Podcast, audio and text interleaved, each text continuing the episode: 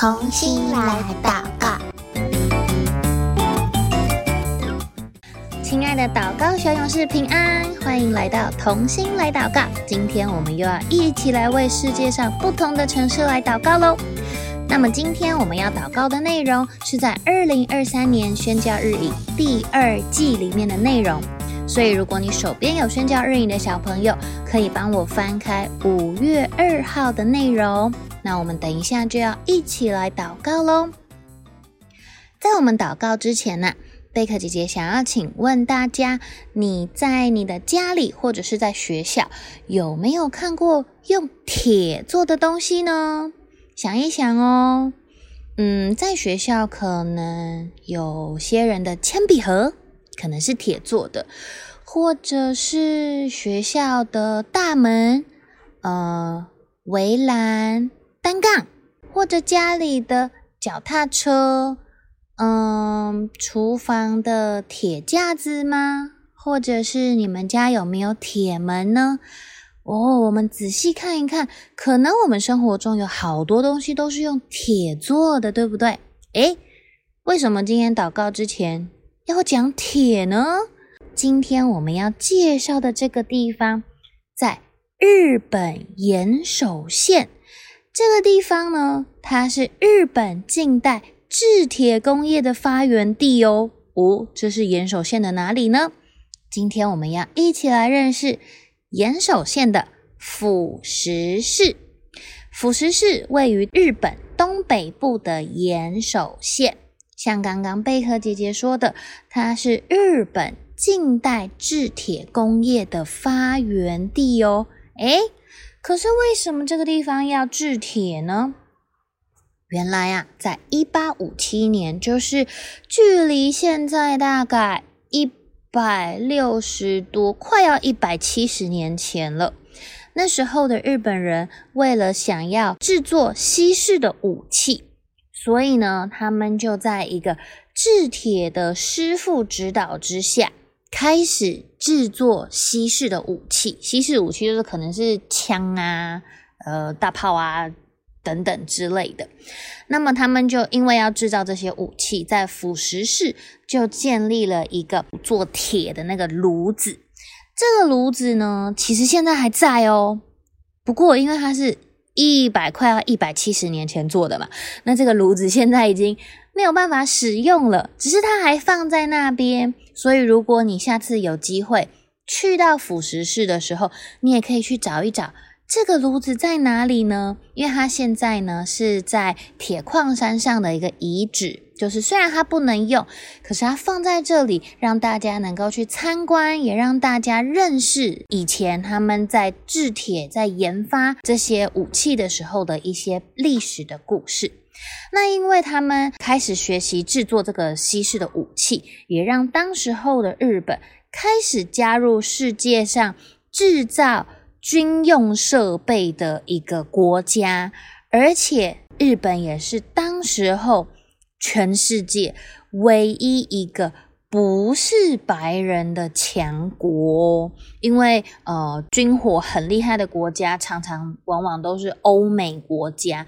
那只有当时候的日本是一个亚洲国家，但它却能够有很厉害的制造军用设备的能力，所以在当时候是非常非常厉害的。那么这个腐蚀是，它也不是只有制造武器而已哦。它呢，因为离海很近，就在海旁边而已，所以它也拥有非常丰富的渔获资源。咦，这一点你有没有觉得跟台湾有一点像呢？因为台湾啊，我们四面环海，你有看过哪一些的渔获？就是海产们，可能有鱼呀，有虾呀，有生蚝啦，有。乌贼花枝，对不对？哦，好多好多好多，真的多到可能有一些贝壳姐姐都不认识。所以日本这个釜石市也是，它有非常多的渔获，而且它不仅仅是有很丰富的渔获而已，在它的海边沿海，它也有不同的海岸，它有岩礁，就是石头的，也有沙滩。像台湾的北部或者是西部的海岸，你们一定有去过沙滩，对不对？还有海石柱，海石柱就是在海边，像那个一根一根的柱子。不过它原本是大大块石头，可是因为海水啊、风啊这样子的腐蚀，它就变成一年一年一年就越来越细，越来越细，变成像。柱子一样站在海海边这样子，好，那么这么多元的地形，有石头的，有沙的，有海石柱等等，也让这个地方有非常多元的生态，所以这里也有很多的人来这边观光休息，也有很多生态保育区在这个地方，因为有很多呃不同的生物，他们就会聚集在这个地方。那在这个腐蚀市，它有这么棒的自然资源、景观，还有他们的制铁工业，但是却在二零一一年发生了一件事情，可能你们有听说过，就是三一一大地震。在二零一一年的三月十一号，东北大地震引发了海啸。因为有这个海啸跟地震，就摧毁了腐蚀市很美丽又很繁荣的这些资源。虽然在地震跟海啸过后，当地的居民很努力的去重建自己的家园，想要积极的发展，嗯，生态的旅游啊，让观光客可以回来。但是到现在已经十几年，对不对？十几年过去了。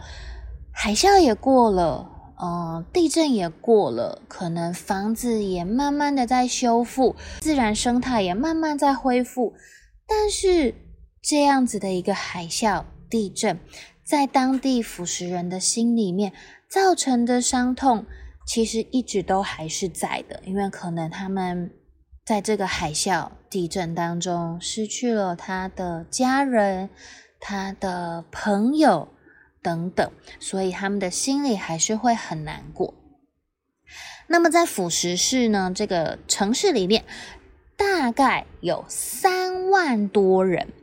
那你猜猜看喽，我们要来猜猜看，在这三万多人里面呢，你觉得有几间教会？在腐蚀市哦，三万多人的一个城市里头，你觉得有几间教会呢？有五间。还是十间，还是一百间，还是更多？好，我要公布答案喽。在辅食市，其实它里面只有两间教会，每个礼拜都大概有四十个人去参加主日崇拜。你想想看，在三万多人的地方，只有两间教会。这么少的人参加主日崇拜，就代表说，在腐蚀市这个地方，如果我找一百个人来，随便找一百个人来，可能在这一百个人里面都没有基督徒，或者是可能只有一个基督徒，这么少，这么少，这么少。所以啊，刚刚我们认识了腐蚀市。有很先进的制铁工业，有丰富的渔获，有很棒的自然景观，还有生态。但是这里的人有很多人不认识主耶稣，或者是他还不愿意接受主耶稣。这就是为什么今天我们要一起来认识腐蚀市，一起来为腐蚀市的人来祷。好，那么等一下呢，我们就要一起来为这里的人祷告喽。那贝克姐姐会说一句，也请小朋友跟我一起说一句，我们一起来为腐蚀市祷告。那请小朋友一起闭上眼睛，我们要来祷告喽。亲爱的天父，谢谢你让我今天可以认识腐蚀室，也看见他们的需要。来为他们祷告，求主耶稣帮助腐蚀市的人，让他们在三一一大地震所经历的伤害，能够成为认识福音的机会。我们也求主打开腐蚀人的心，使他们愿意认识主耶稣，也能够接受主耶稣，使他们的心得着医治，得着释放，也得到平安。我们要为辅食教会来祷告，求主赐下足够的恩典，足够的信心，使他们有能力忠心传讲神的道，喂养辅食人。谢谢主耶稣。听小孩祷告，奉主耶稣基督的名求，我们一起说：阿门。很开心，今天我们可以一起认识辅食士，也一起为他们祷告。那么，如果你手上还没有宣教日营的小朋友，可以在听完我们今天的祷告之后，请爸爸妈妈点选节目下方的链接，就可以免费订阅宣教日营哦。如果你是想要使用电脑或者是平板，也可以下载电子版的宣教日影。好，那我们今天的同心来祷告到这边告一个段落喽，下次再见，拜拜。